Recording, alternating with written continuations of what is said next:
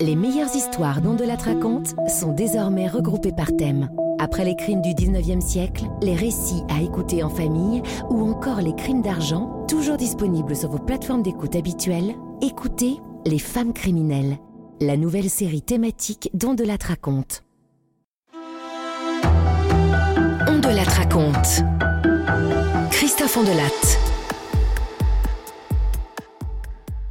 Un matin de décembre 1998, à l'hôpital Trousseau, près de Tours, des agents d'entretien tombent sur le parking sur deux sacs poubelles bleus au pied d'une voiture.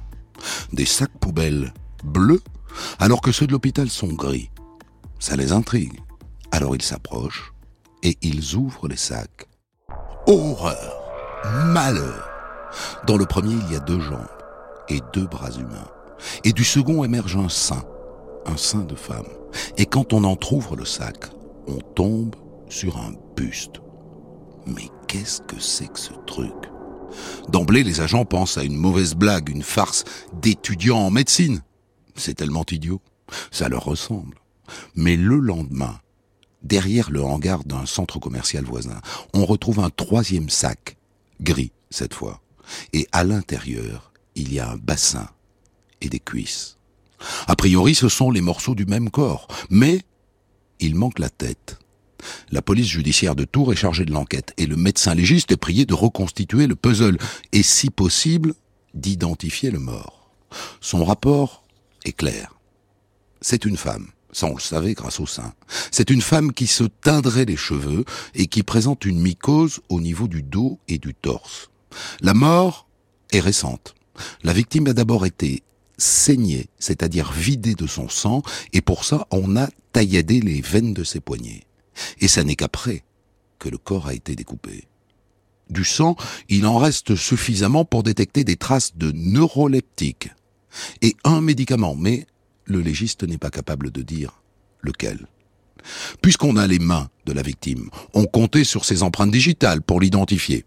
Malheureusement, quand on passe les empreintes digitales au fichier, ça ne matche pas. Inconnu au bataillon. Alors avec l'accord du juge, la police judiciaire tente un appel à témoins dans le journal local La Nouvelle République.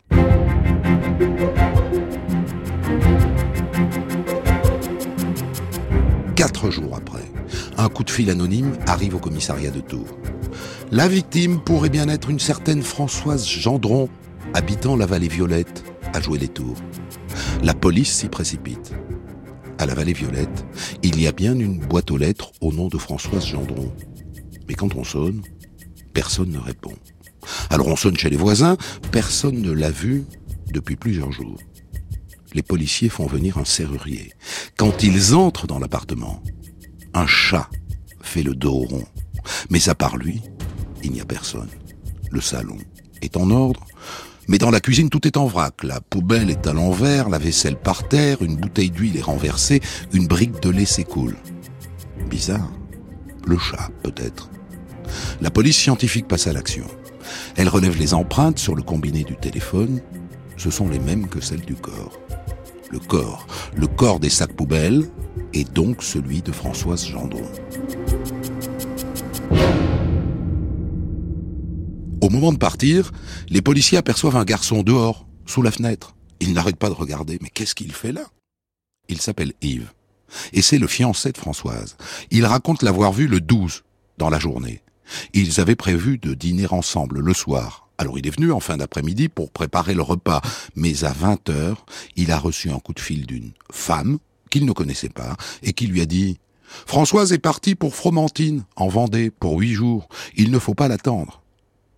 J'étais furieux. Elle avait l'habitude d'aller là-bas chez ses amis, mais elle prévenait toujours. Alors j'ai balancé le plateau dans la cuisine et je suis rentré chez moi. Ah, le désordre dans la cuisine, ça n'était donc pas le chat.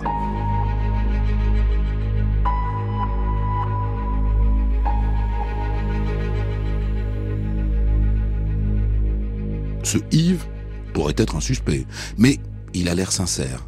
Il a vraiment l'air de tomber des nues. Les policiers identifient un autre homme, un Christian.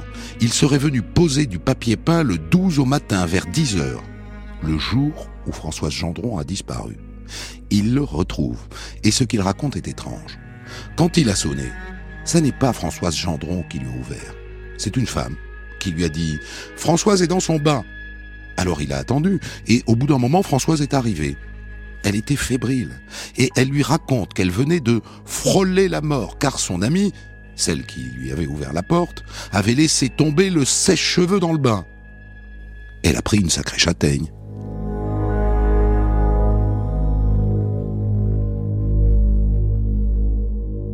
Il est allé voir le sèche-cheveux Christian. Le fil était dénudé. Étrange histoire, même si au bout, elle n'est pas morte. Enfin, pas tout de suite.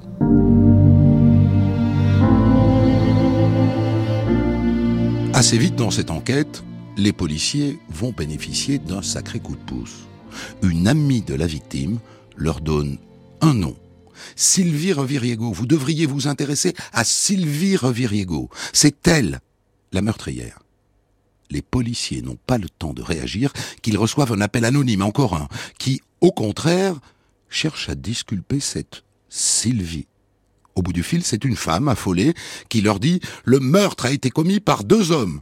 C'est Sylvie qui me l'a dit. Ils s'appellent Michel et Luc. Et Luc est l'amant de Sylvie.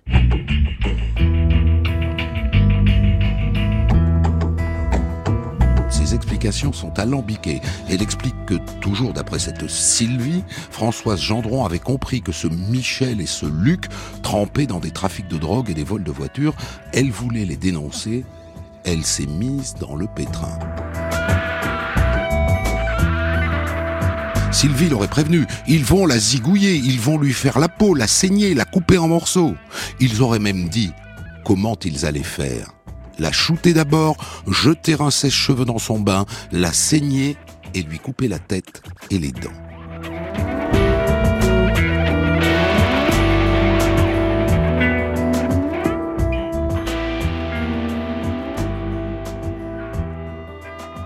Il est temps pour la police judiciaire de Tours de se renseigner sérieusement sur toute cette petite équipe. Françoise, Sylvie, Michel et Luc, histoire d'y voir plus clair.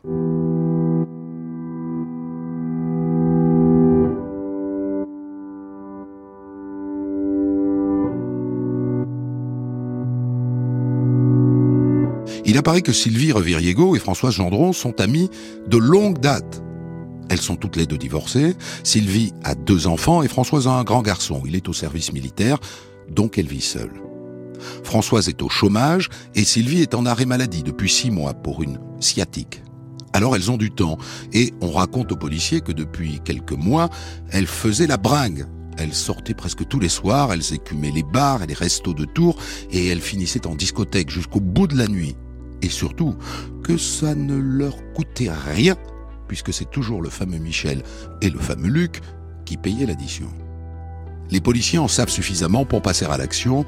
On est huit jours après la découverte du corps de Françoise.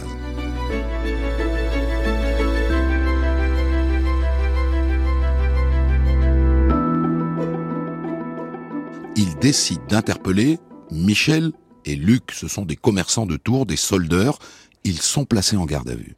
Et en parallèle, l'APJ débarque chez Sylvie Reviriego pour une perquisition. Il est 9h30, une jeune femme blonde leur ouvre la porte. Elle n'oppose aucune résistance, mais elle garde un air hautain. Un policier parlera d'un regard glacial. Et ils se mettent à fouiller l'appartement.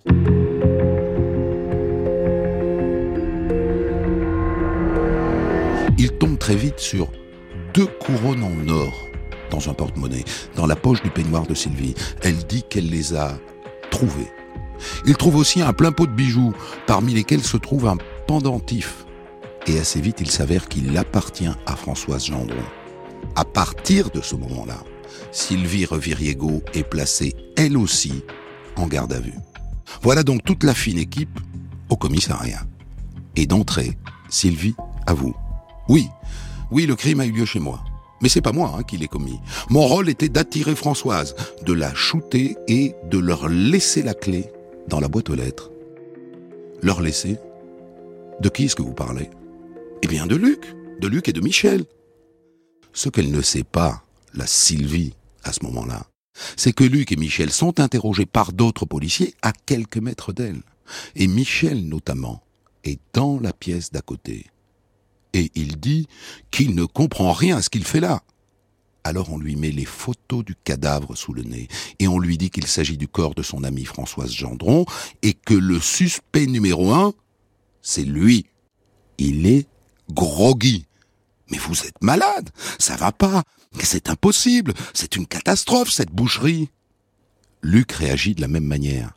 Françoise, bah, c'est une bonne copine, on sort en boîte, on boit des coups, qu'est-ce que ça veut dire tout ça?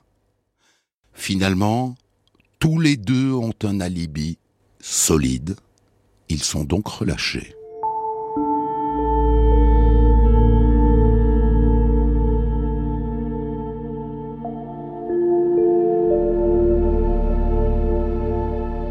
À la police judiciaire de Tours, il ne reste maintenant qu'un seul suspect en garde à vue, Sylvie Reviriego.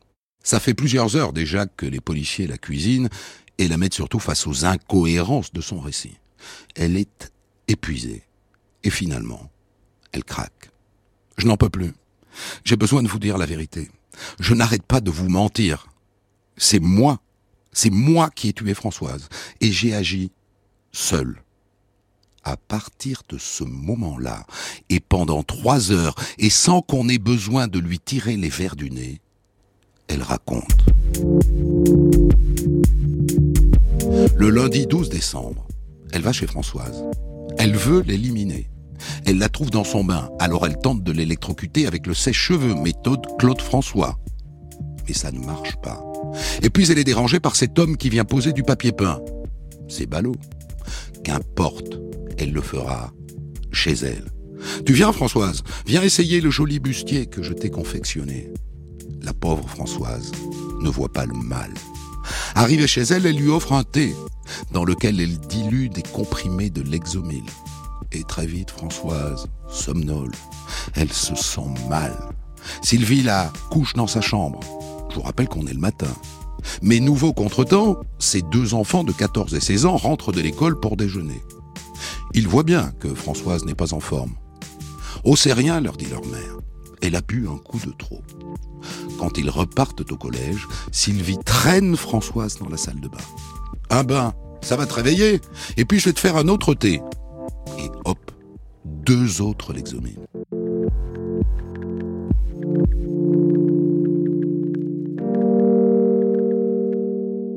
Françoise est maintenant complètement shootée et lentement, lentement, elle glisse dans le bain chaud. Et Sylvie, assise sur le rebord de la baignoire, se met à lui appuyer sur la tête. Elle est en train de la noyer. Et quand elle la pense morte, elle saisit un scalpel qu'elle a volé à l'hôpital où elle était soignante, et elle lui entaille les veines des poignets. Lentement, le corps de Françoise se vide de son sang dans l'eau tiède, et l'eau du bain devient rose, puis rouge, puis elle vide la baignoire. Et maintenant, elle entreprend de découper le corps avec le scalpel dans la baignoire. Mais elle n'y arrive pas.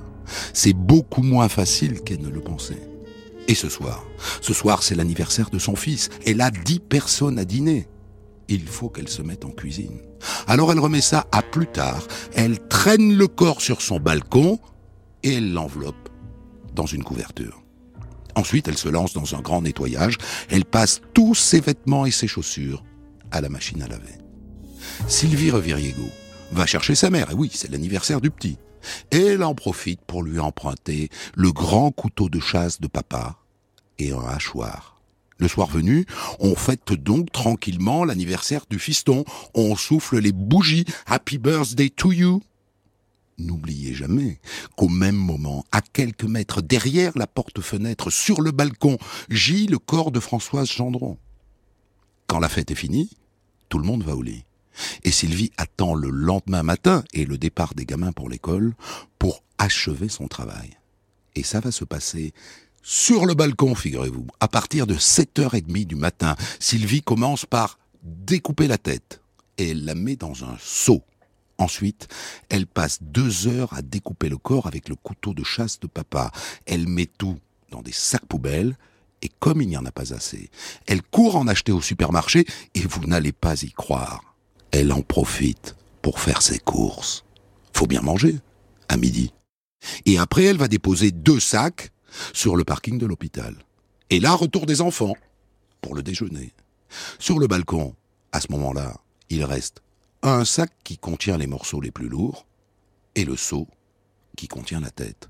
Et pour la deuxième fois, les enfants déjeunent à deux pas de cette boucherie. Et que croyez-vous qu'elle fasse?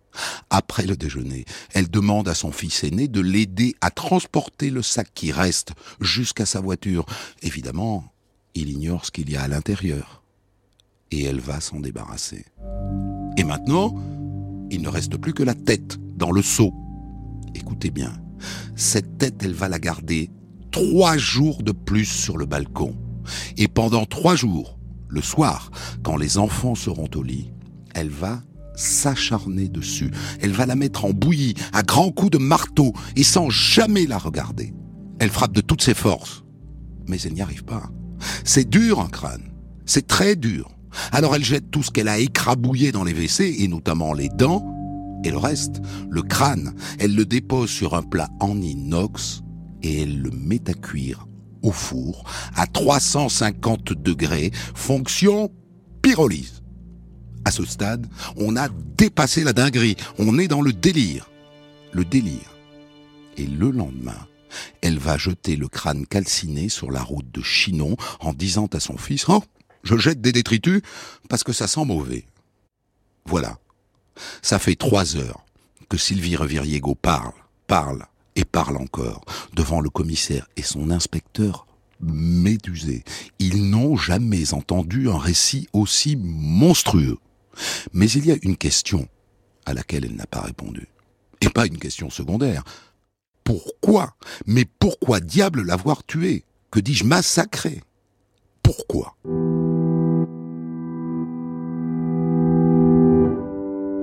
Elle va avoir beaucoup, beaucoup de mal à l'expliquer. Devant les policiers, puis devant le juge d'instruction qui l'inculpe de meurtre avec préméditation, elle répète en boucle. C'est pas normal d'avoir fait ça. C'est pas normal d'avoir fait ça. C'est pas normal d'avoir fait ça. On insiste, bien sûr. Pourquoi? Pourquoi? Alors elle raconte. Je ne supportais plus ces jérémiades. Elle me demandait tout le temps de l'argent, elle était vulgaire, toujours à coucher avec quelqu'un, et puis une vraie sangsue.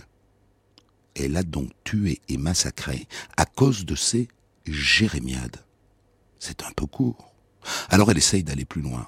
Elle connaissait Françoise depuis l'adolescence, mais quelque chose les différenciait.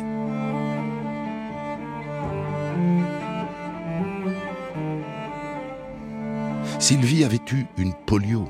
Elle boitait, elle portait des chaussures orthopédiques depuis tout petite. À l'école gamine, on l'appelait patte de bois. Elle était complexée. Alors que Françoise, Françoise, c'était tout l'inverse. C'était depuis toujours une fille libérée qui croquait la vie à pleines dents. Cette différence avait longtemps nourri une amitié puissante jusqu'à ce que Sylvie en vienne à détester Françoise. J'étais passé sous sa coupe. Je la détestais au moins autant que je l'aimais. Je me rendais compte qu'elle avait mieux réussi que moi, qu'elle avait des capacités de décision supérieures aux miennes, et j'étais incapable de m'opposer, de lui dire non. L'argent, qu'elle me demandait tout le temps. Elle ne me remboursait jamais. Je me faisais toujours avoir. Et puis elle était vulgaire, elle était chiante, elle était collante. Je n'aimais pas son genre de vie. Mais je ne pouvais plus me passer d'elle. Je ne suis pas né sous une bonne étoile. Je ne me sens pas aimé. Je suis jalouse des femmes heureuses. Françoise m'exaspérait tellement que j'en avais des envies de meurtre.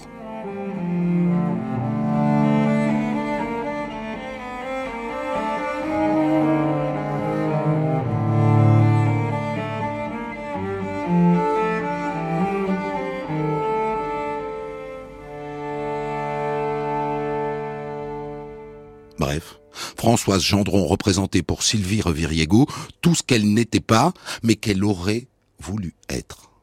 Ok, ok, elle la déteste, ok, elle est jalouse. Mais enfin, rien de tout ça ne justifie la barbarie des actes qu'elle a pratiqués sur son corps, le dépeçage, les coups de marteau, la tête dans le four, pendant trois jours. Évidemment qu'à un moment dans cette affaire, on se dit, elle est folle. C'est une malade mentale. Il y a si peu de rationalité dans tout ça et tellement d'horreur. On a envie qu'on nous dise, elle n'est pas responsable. Alors le juge désigne deux experts psychiatres, le docteur André Martin et le docteur Jean-Michel Masson, deux vieux de la vieille qui en ont vu d'autres. Martin raconte.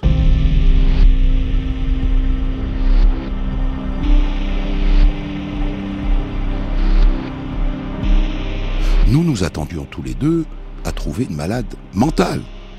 Et nous avons eu la surprise de nous trouver devant une personne cohérente, absolument cohérente. Et Masson est sur la même ligne.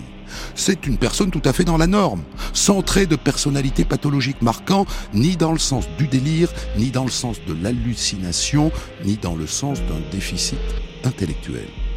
Bon, c'est donc une personne dans la norme. Drôle de norme.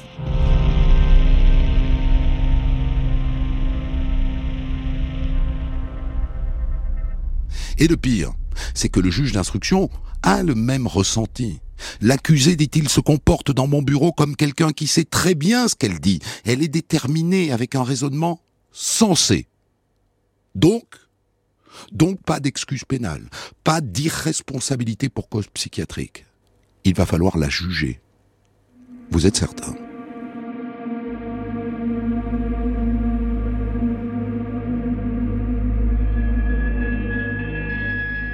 Ça fait 15 jours que Sylvie Reviriego est en prison, quand son avocate, maître Lison Croze, lui rend visite pour la première fois. Et elle découvre une femme totalement à côté de la plaque. Une femme qui lui dit euh, Je veux rentrer chez moi, je ne comprends pas ce que je fais là. Histoire de la faire atterrir, l'avocate lui montre les articles de journaux de la Nouvelle République qui racontent son affaire, qui la traite de monstre. Et elle, elle ne trouve rien d'autre à dire que Mais c'est pas moi qui ai fait ça. C'est pas moi qui ai fait ça, c'est pas possible. Elle ne se souvient même plus qu'elle a avoué toutes ces horreurs à deux reprises devant les policiers et devant le juge d'instruction. Et son avocate a la sensation qu'elle ne simule pas.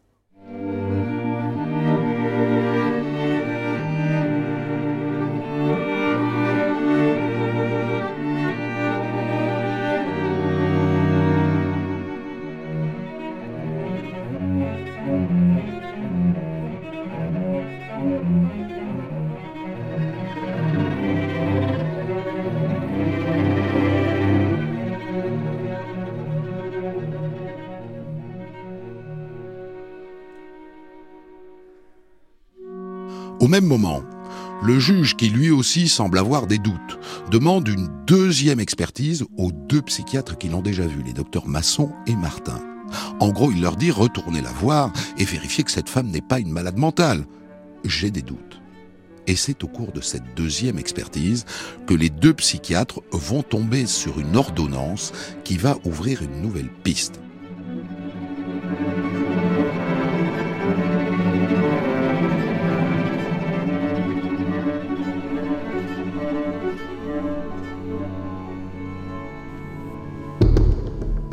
Cette ordonnance, on l'a retrouvée dans la cuisine de Sylvie, et avec elle des boîtes de médicaments entamées. C'est une prescription de médicaments pour maigrir. Et grâce à eux, Sylvie aurait perdu 12 kilos en 6 mois. Est-ce qu'elle n'aurait pas perdu la raison en même temps?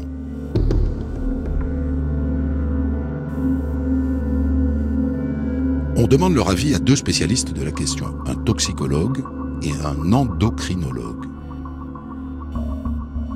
Leur rapport révèle que pour maigrir, Sylvie Reviriego, sur les conseils de son médecin, mélangeait des diurétiques, des extraits thyroïdiens, des amphétamines et des benzodiazépines.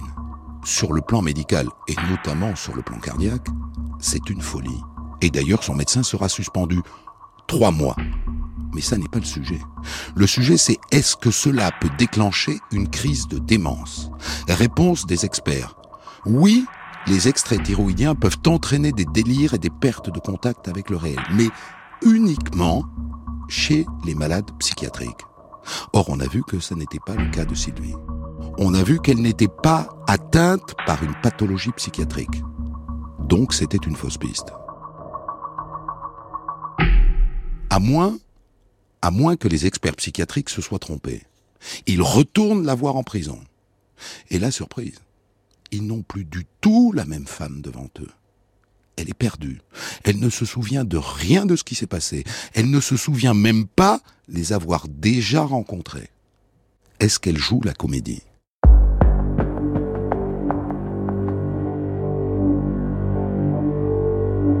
Le docteur Masson explique.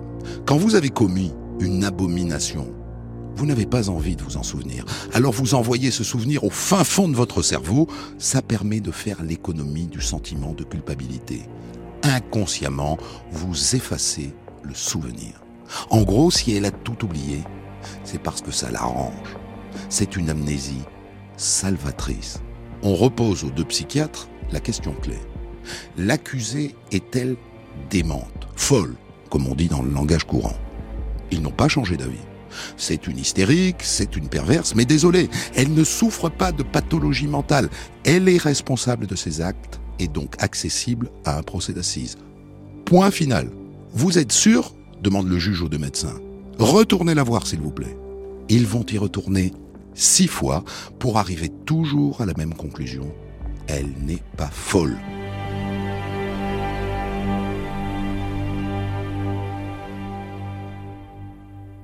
Le juge, qui a toujours du mal à le croire, désigne deux autres experts.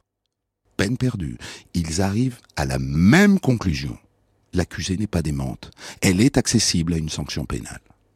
Et si le juge a des doutes, c'est parce que dans son cabinet, un mois et demi après le crime, Sylvie Reviriego est plus perdue que jamais. Je ne me souviens de rien, monsieur le juge. Je n'ai pas pu faire ça. J'ai pas pu faire ça. Mais bon, à un moment, il faut bien accepter le verdict des psychiatres. Si Sylvie a tué Françoise, c'est par jalousie, et rien que par jalousie. Ça fait peur, mais c'est comme ça. Elle a commis toutes ces horreurs uniquement par jalousie pas de pathologie mentale. Elle sera donc jugée.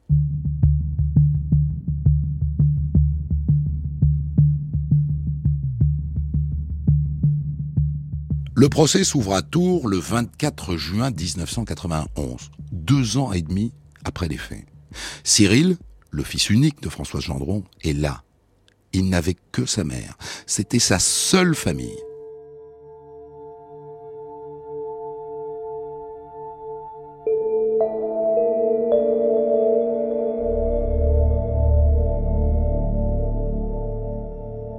Sylvie Reviriego prend place dans le box, de noir vêtue, jusqu'au serre-tête qui retient ses cheveux blonds bien lissés en arrière. Le médecin toxicologue est le premier cité à la barre. Il est possible, dit-il, que le cocktail médicamenteux qu'elle a pris pour maigrir ait eu une petite part de responsabilité dans l'acte criminel, un effet désinhibant sans doute. Une petite part, il y tient. Puis viennent les quatre experts psychiatres. Sylvie Reviriego est responsable. Elle n'a jamais souffert de psychose médicamenteuse.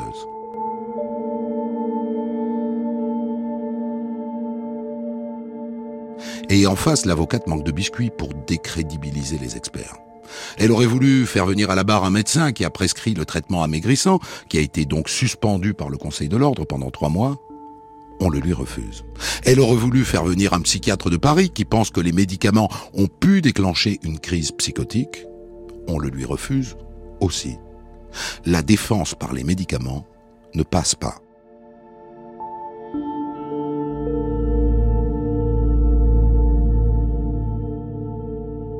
Et finalement, Sylvie Reviriego est condamnée à la peine maximale, perpétuité. Vous devez savoir qu'un perpète est libérable au bout de 15 ans de prison.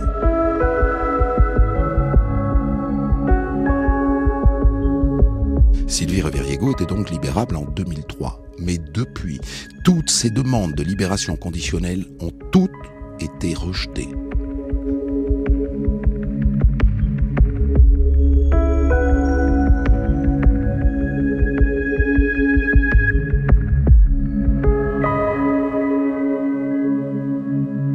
Vous voulez aller plus loin sur cette affaire, vous ne trouverez que le numéro de fait entrer l'accusé qui lui est consacré et les articles évidemment de la Nouvelle République, le journal de Tours. Ce crime, qui est l'un des plus incroyables faits divers du XXe siècle, a eu étrangement très peu d'écho dans la presse nationale. Il n'y a pas eu de livre et il n'y a pas d'autre documentaire que fait entrer l'accusé. Ça fait partie des étrangetés du traitement des faits divers par les médias. Certaines affaires passent complètement à l'as. Des centaines d'histoires disponibles sur vos plateformes d'écoute et sur europe1.fr. Découvrez l'histoire du jour dont de la raconte à 14h sur Europe 1 et dès 6h du matin en podcast.